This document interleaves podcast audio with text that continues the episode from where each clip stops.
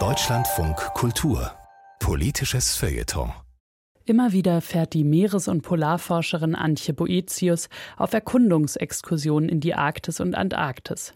Dort beobachtet sie das Schwinden des Meereises, eine der vielen Konsequenzen der Erderwärmung und selbst wiederum die Ursache von vielen weiteren Folgen.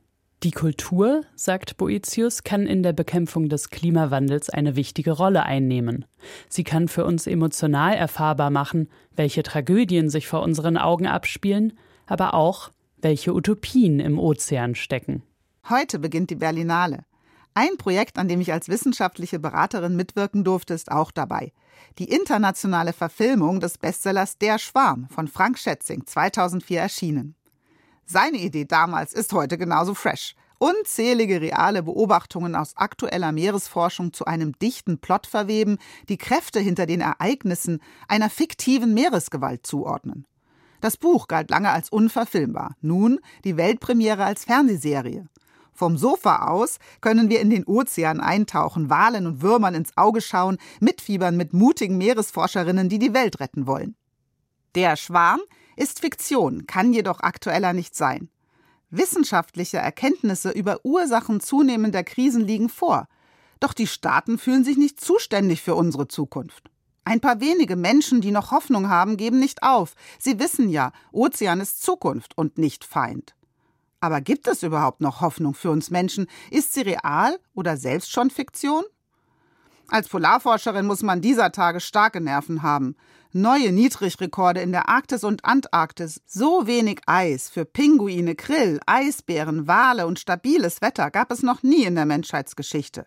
Das wird aus vielen Gründen zur Bedrohung für uns alle. Die Menge von Eis, die für natürlichen Klimaschutz bleibt, hängt direkt von Treibhausgasen in der Atmosphäre ab. Und damit hängt es an unserem Verhalten als Menschheit. Ich meine damit unsere globale Fähigkeit, uns aus der Abhängigkeit von fossilem Kohlenstoff zu befreien, auf Wind, Sonne, Erdwärme und Wasser umzusteigen, Energien, die auf der Erde praktisch unerschöpflich zur Verfügung stehen. Diese Lösung liegt auf der Hand. Wir könnten verhindern, dass Sturmfluten, Extremregen und Waldbrände immer weiter zunehmen, Millionen Menschen davor bewahren, ihre Heimat zu verlieren, Milliarden Lebewesen retten. Und dennoch ist es wahrscheinlicher geworden, dass es erst noch viel schlimmer werden muss. Wenn das kein dystopischer Tragödienstoff ist, wissen, warnen, doch verharren. Die Zeitskala unseres Handelns passt einfach nicht mehr zur Geschwindigkeit und Wucht der Erdsystemreaktionen. Und es kommt wie immer in solchen Tragödien auch alles raus, was falsch läuft, was verschwiegen wird.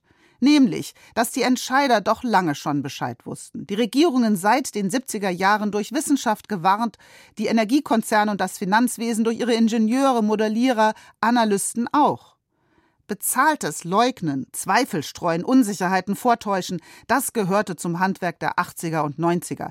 Krieg gegen das Wissen nennen wir das heute und müssen davon ausgehen, dass er weiter schwelt. Aber wo wären wir heute, wenn es anders gelaufen wäre und schon vor 40 Jahren die Innovationen rund um Photovoltaik, Windkraft, Geothermie Beschleunigung statt Bremsung erfahren hätten? Das ist Stoff für Utopien.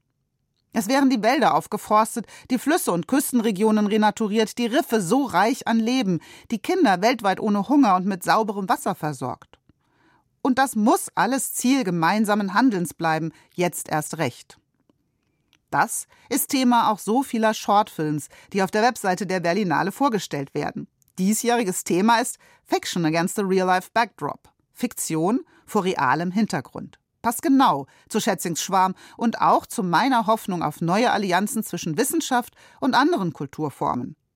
Gerade wenn die Gegenwart wackelt, gilt es doch, Lust auf Zukunft zu machen, Bilder zu erschaffen gegen Angst und Mutlosigkeit, Empathie auch für Unsichtbares, Hoffnung wachsen lassen, weil die guten Taten überall keimen und blühen.